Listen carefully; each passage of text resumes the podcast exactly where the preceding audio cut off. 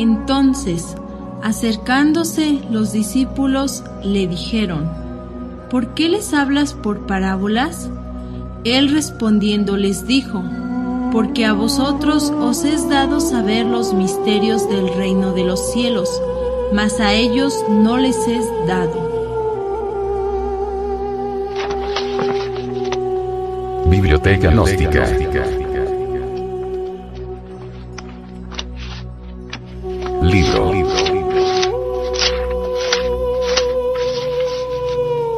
Sofía. Develada por el venerable maestro, Samael Aunweor.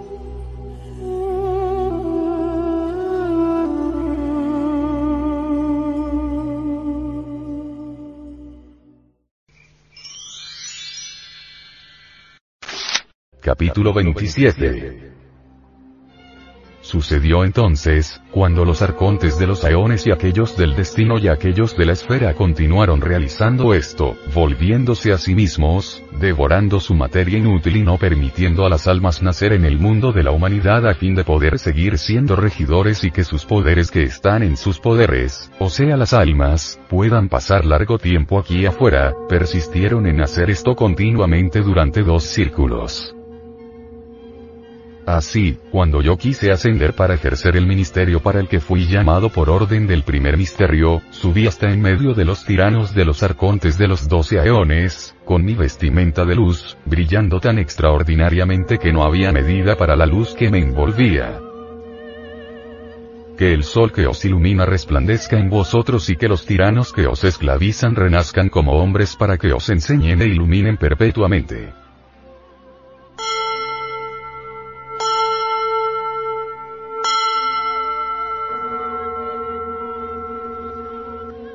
Así, ellos devorarán su materia inútil, liberando a los que se debe liberar. Los señores de la ley continuarán siendo regidores en tanto sus humanas personas respeten la ley.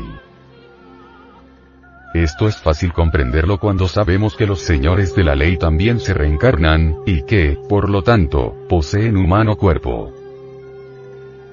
El término tiranos es meramente simbólico, o alegórico, o simplemente visto desde otro ángulo, esto es, desde el punto de vista del super-hombre. Los poderes de los regidores están dentro de nuestra propia alma. Las leyes de los arcontes de los aeones y del destino, y de esta esfera de acción en que todos nos movemos, están dentro de nuestra propia alma. Siempre pasamos largo tiempo fuera, aquí mismo, en este valle de lágrimas, durante dos círculos o en dos círculos, el externo y el interno, el exotérico y el esotérico, el visible y el oculto.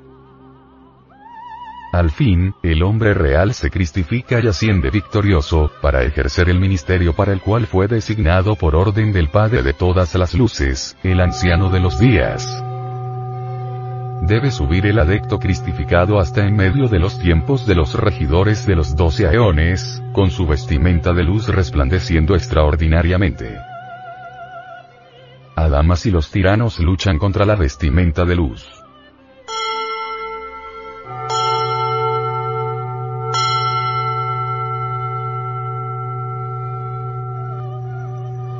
Sucedió entonces, cuando los tiranos dieron la grandiosa luz que me rodeaba, que el gran Adamas, el tirano, y todos los tiranos de los doce aeones, ellos juntos, empezaron a luchar contra la luz de mi vestimenta deseando apoderarse de ella, a fin de permanecer más en su imperio. Esto hicieron ellos sin saber contra quién luchaban. Además, el tirano, y todos los tiranos de la ley del karma que gobiernan a los doce aeones, se oponen al paso del hombre que marcha hacia la liberación final. Tiranos, es cuestión alegórica. Los señores de la ley son justos y cobran las deudas de todo aquel que marcha hacia la liberación. Obviamente, debemos convertirnos en adeptus exentus. Jesús les quita un tercio de su poder y cambia su curso. cuando se aglomeraron y pelearon contra la luz, a partir de entonces y por mandato del primer misterio yo cambié sus senderos y los cursos de los aeones y los cursos de su destino y de su esfera y los volví seis meses hacia los triángulos a la izquierda y hacia las escuadras y hacia aquellos en sus aspectos y hacia sus octógonos, tal como habían estado antes pero cambié su forma de girar o de enfrentarse a otro orden, y los hice enfrentarse otros seis meses hacia las obras de sus influencias en las escuadras a la derecha y en sus triángulos y en todos aquellos en sus aspectos y en sus octógonos y los hice confundirse con gran confusión y engañarse con gran engaño, los arcontes de los aeones y todos los arcontes del destino y aquellos de la esfera, y los puse en gran agitación y desde entonces ya no son capaces de girar hacia su materia inútil y devorarla a fin de que sus regiones continúen permaneciendo y ellos ellos mismos puedan pasar un largo tiempo como arcontes pero cuando les hube quitado un tercio de su poder, cambié sus esferas para que pasaran un tiempo mirando a la izquierda y otro tiempo mirando a la derecha. He cambiado todo su sendero y todo su curso y he hecho el sendero de su curso apresurarse para que puedan ser rápidamente purificados y rápidamente elevados.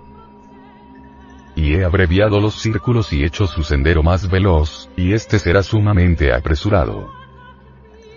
Ellos fueron puestos en confusión en su sendero y desde entonces ya no han sido capaces de devorar la materia del desecho de la purificación de su luz.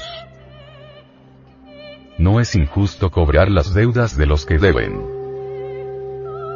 Sin embargo, quien lucha por su liberación, sufre mucho y siente a los agentes de la ley cual tiranos. El Cristo íntimo puede, por mandato del primer misterio, cambiar dentro de nosotros mismos los senderos y los cursos del destino y de la esfera en que vivimos a fin de que logremos nuestra cristificación. Incuestionablemente, debemos aprender a caminar con los dos pies si es que queremos llegar a la cristificación. Hay que caminar intensamente con el misterio 6, hacia los triángulos, a la izquierda. No podría funcionar el misterio 24 sin el misterio 6. Dentro del misterio 24 se esconde el primer misterio. Las escuadras de la recta conducta y los octágonos del octuple sendero, en sus diversos aspectos, son el fundamento de la gran obra. Las escuadras a la derecha y los triángulos y sus octágonos en sus diversos aspectos, sirven de fundamento a la gran obra seis meses hacia la derecha y seis meses hacia la izquierda, con sus triángulos y escuadras y octágonos en sus diversos aspectos, encierran, en síntesis, el trabajo de la gran obra. Triángulos, significa las tres fuerzas primarias de la naturaleza y del cosmos. Escuadras, significa recta conducta octágonos, ocho iniciaciones, ocho calificaciones iniciáticas, etc. Todo el camino secreto que conduce a la liberación final está marcado con triángulos, escuadras y octágonos. Seis meses hacia la derecha, seis meses hacia la izquierda, mitad luz, mitad tinieblas. Los sabios deben trabajar por épocas en la luz y por épocas en las tinieblas del no ser.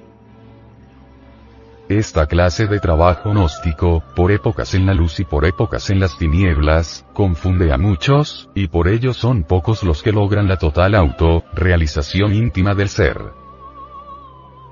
Recordad el arcano 6, el sexo, el amor, el trabajo en la forja de los cíclopes.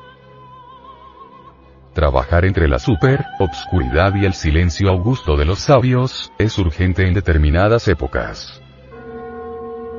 Trabajar en la luz, durante ciertos tiempos, es indispensable. A toda subida le precede una bajada. A toda exaltación le precede una espantosa y terrible humillación. Vivir entre los demonios y en los mundos infiernos, trabajando entre triángulos, escuadras y octágonos, es necesario. Vivir en la luz, trabajando entre triángulos, octágonos y escuadras, es indispensable. Luz y tiniebla se oponen y se complementan. En este preciso instante, resulta muy oportuno transcribir el fundamento hermético de lo que estamos diciendo. La tabla de esmeralda por Hermes Trismegisto. Es verdad, sin mentira, cierto y muy verdadero. Lo que está abajo es como lo que está arriba y lo que está arriba es como lo que está abajo. Por estas cosas se realizaron milagros de una sola cosa y como todas las cosas proceden de uno, por la mediación de uno, así todas las cosas han nacido de esta cosa única adaptación. El sol es el padre y la luna la madre. El viento la ha llevado en su vientre. La tierra es su nodriza y su receptáculo. El padre de todo, el telema del mundo universal, está aquí. Su fuerza o potencia permanece íntegra si es convertida en tierra. Separarás la tierra del fuego, lo sutil de lo espeso, suavemente, con gran industria, asciende de la tierra y desciende del cielo, y recibe la fuerza de las cosas superiores y de las inferiores. Tendrás por este medio la gloria del mundo y toda la obscuridad huirá de ti. Es la fuerza, fuerte con toda fuerza, pues vencerá toda cosa sutil y penetrará toda cosa sólida. Así ha sido creado el mundo. De allí saldrán admirables adaptaciones, cuyo método se da aquí sin la magia sexual y los mundos infiernos, no sería posible comprender los párrafos anteriores de Hermes Trismegisto. Incuestionablemente, el sendero de la auto, realización íntima del ser resulta espantosamente difícil. El iniciado tiene que pasar mucho más allá del bien y del mal. El adecto tiene que pelear, no solamente contra las fuerzas del mal, sino también contra las fuerzas del bien. La rocallosa senda está rodeada de espantosos abismos imposibles de describir con palabras. A veces, la senda se pierde entre las movedizas arenas, a veces es cortada por terribles precipicios, a veces hay que subir, o bajar hasta las tinieblas del no ser. A veces, una bella virtud que nada tiene de malo, puede convertirse en un obstáculo infranqueable que detiene la marcha del caminante. Bajar a las tinieblas del no ser suele espantar a los caminantes del sendero solitario. Los virtuosos vituperan a los caminantes que descienden a la morada de Plutón, sin embargo, no debemos jamás confundir una caída con una bajada. En todo esto existen terribles confusiones. Los regidores del destino y los arcontes de los aeones y de la esfera en que vivimos, cuyos poderes están dentro de nuestra propia alma, se confunden terriblemente. Ellos se agitan dentro del alma del caminante. La materia inútil no atrae a quienes marchan por la difícil senda, ellos ya no comen basura y solo se alimentan de manjares sepulcrales ofrecidos por los dioses. Continuar como regidores de cosas indeseables no es algo muy agradable. El Cristo íntimo no cambia las esferas de los regidores dentro de nosotros mismos, para que puedan equilibrar su trabajo entre la luz y las tinieblas. Así es como podemos purificarnos rápidamente y elevarnos. De este modo quedan abreviados los círculos y hecho el sendero más veloz. La aniquilación budista es fundamental para la cristificación radical los regidores de los aeones y del destino y de la esfera de acción en que vivimos, los cuales están dentro de nosotros mismos, y que son además, partes autónomas y conscientes de nuestro propio ser, quieren la eliminación radical del ego animal.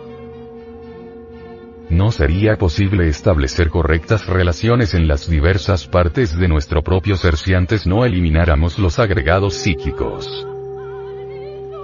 Todo este conjunto de agregados psíquicos, viva personificación de nuestros defectos psicológicos, constituyen el ego, el yo. La esencia, la conciencia, se encuentra embotellada entre tales agregados psíquicos, procesándose, desgraciadamente, en virtud de su propio embotellamiento. Ahora comprenderemos mejor por qué la humanidad se encuentra en estado de hipnosis, inconsciente, dormida. En tanto el ego animal continúe dentro de nosotros, no es posible la correcta relación consigo mismo. Ya no tienen poder de devorar su materia.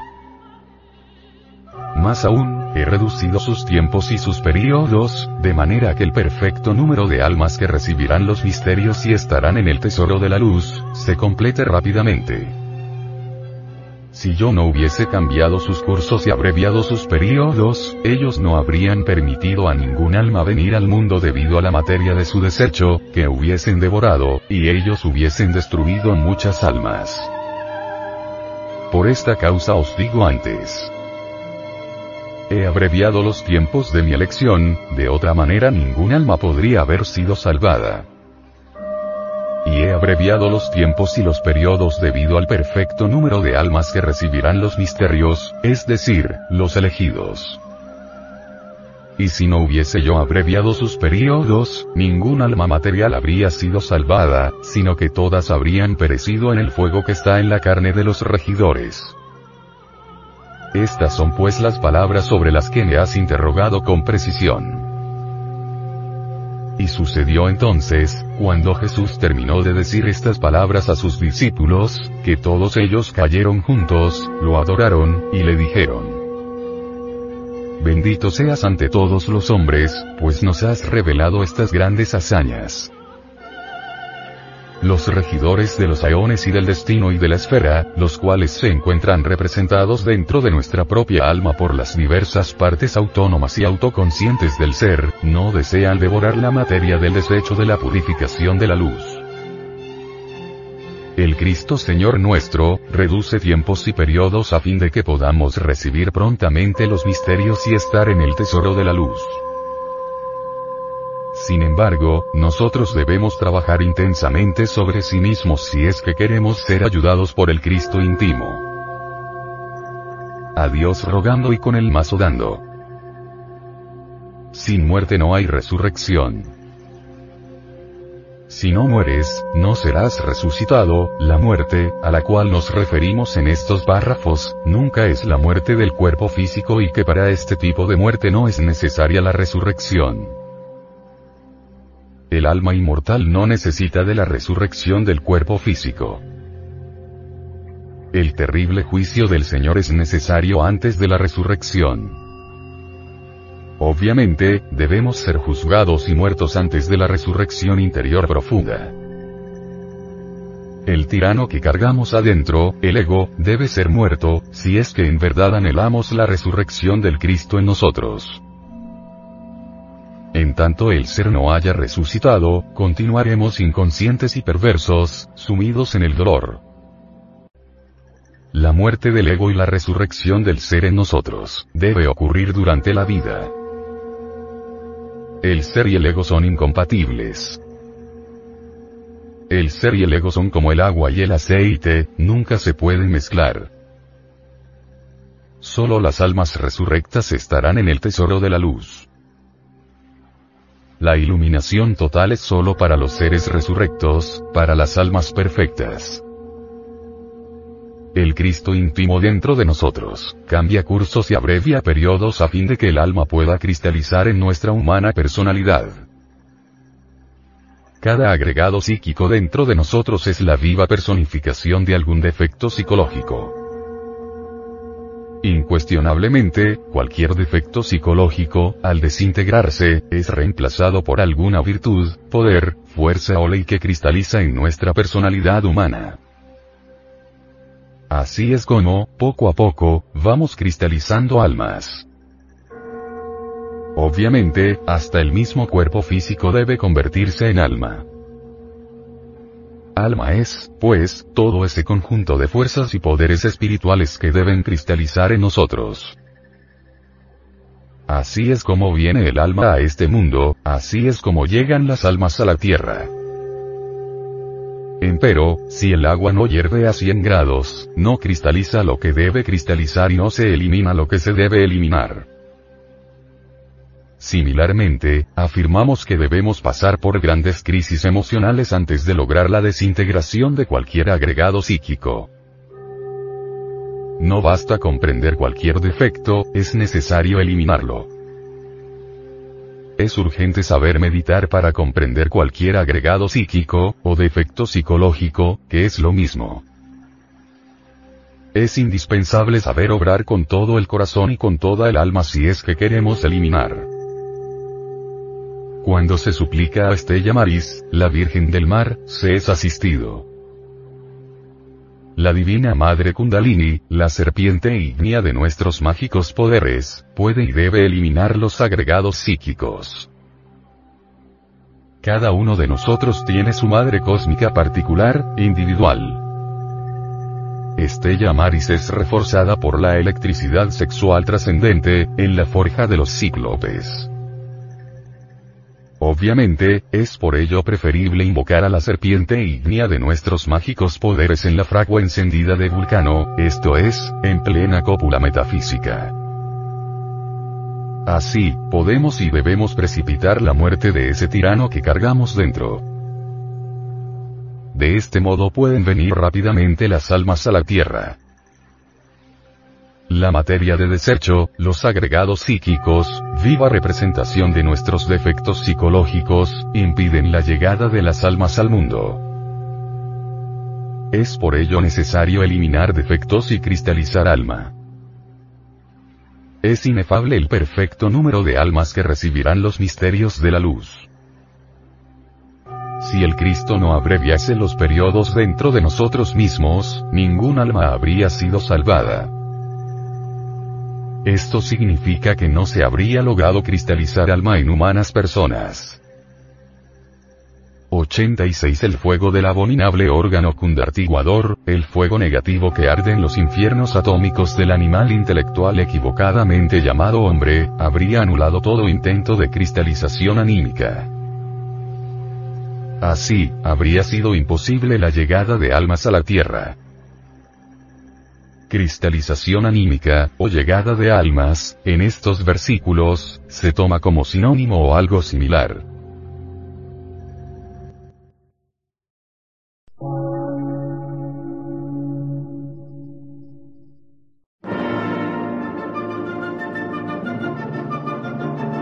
Emisora, gnóstica, transmundial por una nueva civilización y una nueva cultura, sobre la faz de la Tierra.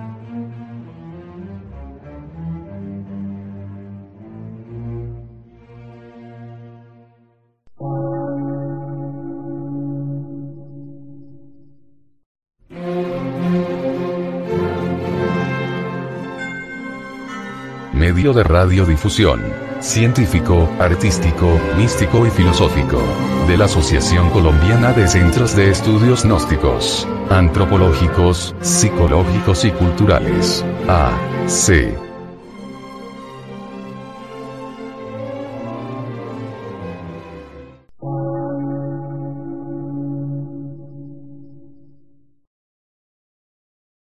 Lectura en movimiento. Difusión sin fronteras.